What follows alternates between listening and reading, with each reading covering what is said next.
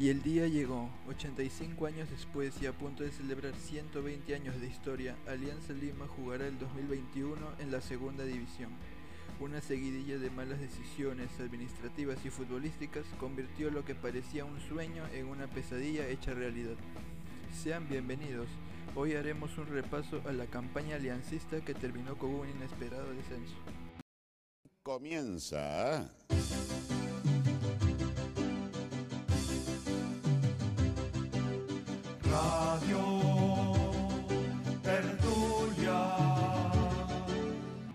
Para entender mejor lo que se jugaba Alianza, vayamos unas temporadas atrás.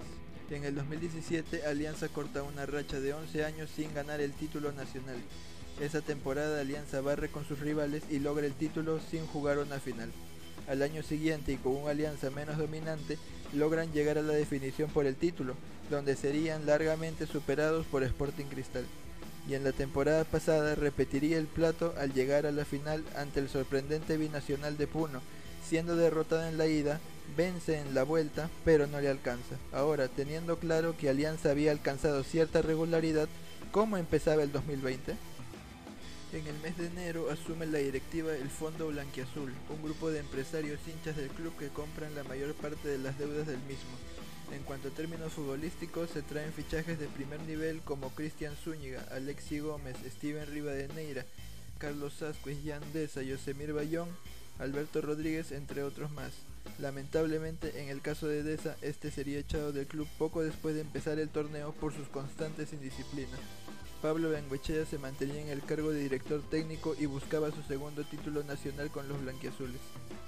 Cargados de ilusión empezarían su camino en la Liga 1 contra Alianza Universidad de Huánuco, rival que en la previa parecía que se iba a llevar una goleada de Matute, pero Alianza Universidad daría el golpe derrotando los 3 a 2 y robándole los 3 puntos de visita.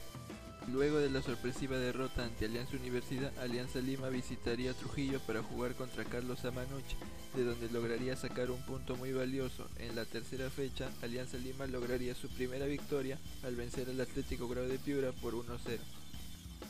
Pero lamentablemente Alianza no encontraría el camino de la regularidad, ya que en la cuarta fecha sería derrotado por Ayacucho Fútbol Club por 2 0. Por la quinta fecha, Alianza Lima volvería al camino del triunfo tras derrotar por 1-0 al Deportivo Municipal. Sin embargo, los rumores de la salida de Pablo Benguechea de la dirección técnica se hacían cada vez más fuertes de cara al clásico del fútbol peruano. Alianza Lima llegaba al clásico con el cuchillo entre los dientes, ya que era un secreto a voces que si se perdía el partido, la salida de Pablo Benguechea era cuestión de tiempo. Lamentablemente el resultado sería una nueva derrota blanquiazul por 2 a 0 ante Universitario de Deportes. Era el fin de la era Benguechea. Días después y en conferencia de prensa Pablo Benguechea brindaría las siguientes declaraciones. Y este año empezó una temporada con muchísima ilusión, el 5 de, mar el 5 de enero, y hasta el 5 de marzo que empezó la Libertadores eh, no pude convencer al plantel de lo que quería. No logramos tener claro lo que hay que hacer para defender una institución tan grande y que merece el respeto de, de, todos los que trabajamos en ella. Por lo tanto, le dije a don César y a Gustavo el día viernes por la noche, después de, de consultar la almohada, que no tenía la capacidad para revertir esta situación, que la situación me había superado, que me siento sin fuerzas para ayudar a Alianza. Y como he aprendido, como les decía anteriormente, a querer a la institución, y estamos recién en marzo, hay mucho tiempo por delante, creo que lo que Alianza necesita es otro entrenador, que llegue con otro discurso, que el mío ya no se escucha, es lo que yo siento. Pablo Benguechea se va de Alianza Lima luego de dirigir en seis partidos dejando un saldo de dos triunfos, tres derrotas y un empate. Luego de un turbulento inicio, Alianza tendría tiempo para analizar y replantear la situación debido a la para del fútbol por la pandemia del coronavirus. Durante este tiempo, los victorianos prescindirán de algunos jugadores como Federico Rodríguez, Luis Aguiar, y Adrián Balboa. En cuanto al nuevo técnico, luego de varias idas y vueltas, cerrarían con el técnico chileno Mario Salas, recordado por su gran campaña y posterior título en el 2018 al mando de Sporting Cristal. El comandante no llegaría solo, pues vendría con el delantero chileno Patricio Rubio. Sin contar el triunfo ante Binacional por 3 0 en Mesa, el debut de Mario Salas se daría el 25 de agosto ante su ex equipo Sporting Cristal, donde lograría rescatar un punto en el Estadio Nacional. Luego de ese partido vendrían dos empates más, uno ante Cusco Fútbol Club y otro ante Melgar. Y a pesar del nuevo técnico y el nuevo discurso, Alianza no levantaría cabeza será derrotado por UTC de Cajamarca por 2 a 0, luego vendrán dos amargos empates ante Sport Huancayo y la Universidad César Vallejo. Alianza lograría tener dos victorias consecutivas por primera vez en la temporada, tras vencer 2 a 0 a Carlos Stein y 2 a 0 al Deportivo Yacuabamba. Luego de estos dos triunfos, Alianza Lima igualaría 1 a 1 con el Sport Boys. De aquí en adelante serían puras derrotas para el cuadro aliancista. Sería derrotado 1 a 0 por Academia Deportiva Cantolao 1-0 por la Universidad San Martín y 2 a 1 ante Cienciano del Cusco, cerrando así su participación en la fase 1 de la Liga 1, terminando en el puesto número 12. Con un nivel cada vez más bajo, un plantel sin responder y un técnico sin ideas, Alianza empezaría su camino en la fase 2 en busca de clasificar al menos a la Copa Sudamericana. Debutarán con una derrota por 2 a 1 ante Ayacucho Fútbol Club en el estadio de San Marcos.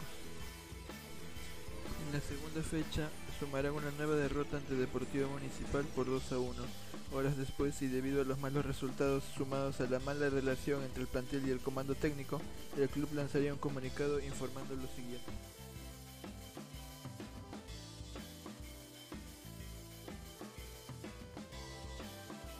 La era Salas había llegado a su fin dejando un saldo de 6 empates, 6 derrotas y solo 2 victorias. Además deja al club con una racha de 5 derrotas consecutivas y muy lejos de las copas internacionales. Sin embargo, el tema del descenso aún no era algo que tomar con precaución en la interna del club. Asumirá de manera interina Guillermo Salas, técnico de la reserva. Su debut será por la tercera fecha, donde Alianza tendrá su mejor partido de la temporada al golear 4-0 al Melgar de Arequipa. Lamentablemente, por la falta de licencia de la FIFA, Salas solo pudo dirigir en ese encuentro. Ante esa situación, Alianza se apresura y cierra con el técnico argentino Daniel Lamet, quien estuviera a cargo de la dirección de planeación y desarrollo del club. Debutará ante Deportivo Yacuabamba, y cuando parecía que Alianza sumaría su segunda victoria consecutiva, Yacuabamba pondría contra las cuerdas a los blanqueazules. El resultado final será un sufrido empate 2 a 2. Lamentablemente la goleada Melgar solo fue una ilusión. Alianza Lima seguía sin encontrar el camino y cada vez se hacía más difícil siquiera lograr empatar algún partido. Por la quinta fecha, la situación se agravaría con la derrota 4-1 ante Vallejo, pues el descenso era un escenario real ahora. A partir de aquí, Alianza jugará cada partido con el objetivo de salvar la categoría, sabiendo que solamente dependían de ellos mismos. Sin embargo, el nivel al que jugaba Alianza hacía presagiar que sería una tarea difícil. Por la sexta fecha y en busca de esos puntos que le aseguran la permanencia, Alianza Lima enfrenta al Cusco Fútbol Club. Sin embargo, no sumará ningún punto. El resultado será una derrota por 1-0. Días antes del partido ante Sport Boys y al ver la gravedad de la situación, varios hinchas de Alianza realizan un banderazo mostrando su apoyo y pidiéndole al plantel la victoria ante Boys. Sin embargo, el mensaje de los hinchas no surgió efecto en los jugadores, pues sería una derrota más ante Sport Boys por 2 a 0. En este punto sería bueno decir que Alianza aún no estaba en zona de descenso por dos razones. Los tres puntos ganados en mesa binacional y el nivel de sus rivales directos. Si bien Alianza ya registraba tres derrotas consecutivas, Carlos Stein, su más cercano perseguidor, no lograba igualarlo en puntos. En esa situación y aún dependiendo de sí mismos para salvarse, Alianza Lima saldría a jugar la penúltima fecha contra Carlos Amanuche. Lamentablemente y ampliando la racha de derrotas, sería derrotado por 1-0. Esta derrota agravaría la situación de Alianza Lima, pues su más cercano perseguidor, Carlos Stein, habría derrotado 2 a 0 a Universitario de Deportes. Además de eso, Atlético Grau, un equipo que parecía ya descendido, había regresado a la pelea al vencer 3 a 1 a Binacional. La última fecha, Alianza Lima tendría una última oportunidad por mantener la categoría, antes por Huancayo. Lamentablemente, un equipo moralmente destruido y con un fútbol muy pobre sería fácilmente derrotado por Sport Huancayo por 2 a 0. Se cerraba el ciclo, Alianza Lima era de segundo. Y mientras los hinchas sufrían y empezaban a tomar las calles cercanas al Nacional, en el Monumental había celebración.